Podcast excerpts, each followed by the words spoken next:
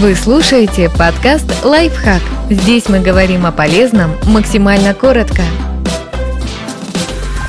Дети против обоев. Как предотвратить рисование на стенах? Есть несколько путей. Рассказываем о каждом по порядку.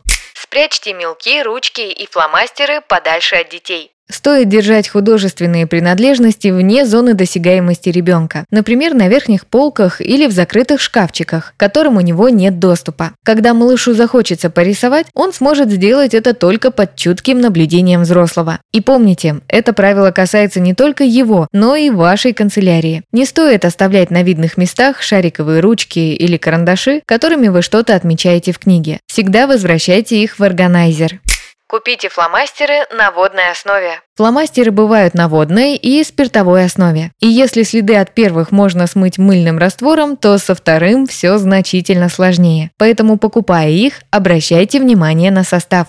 Создайте для ребенка собственное рабочее место. Возможно, рисунки на стенах – результат того, что малышу просто негде заниматься творчеством. Выделите для него отдельный уголок, где будут все необходимые вещи – стул, стол, бумага, картон, мелки, фломастеры, карандаши, пластилин и прочее. Мягко объясните ребенку, что рисовать можно только тут и только на бумаге. Сравните эту арт-зону с собственным рабочим кабинетом. Например, так. Смотри, у тебя теперь есть свой офис совсем как у взрослого. А ты знаешь, что взрослые люди рисуют только за столом и ничего не пишут на стенах?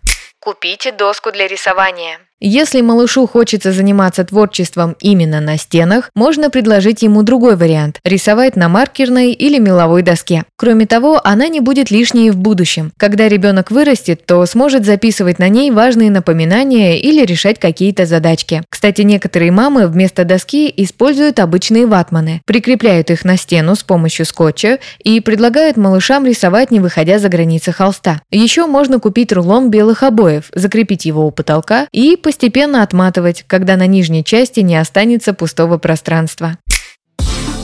Подписывайтесь на подкаст «Лайфхак» на всех удобных платформах, ставьте ему лайки и звездочки, оставляйте комментарии. Услышимся!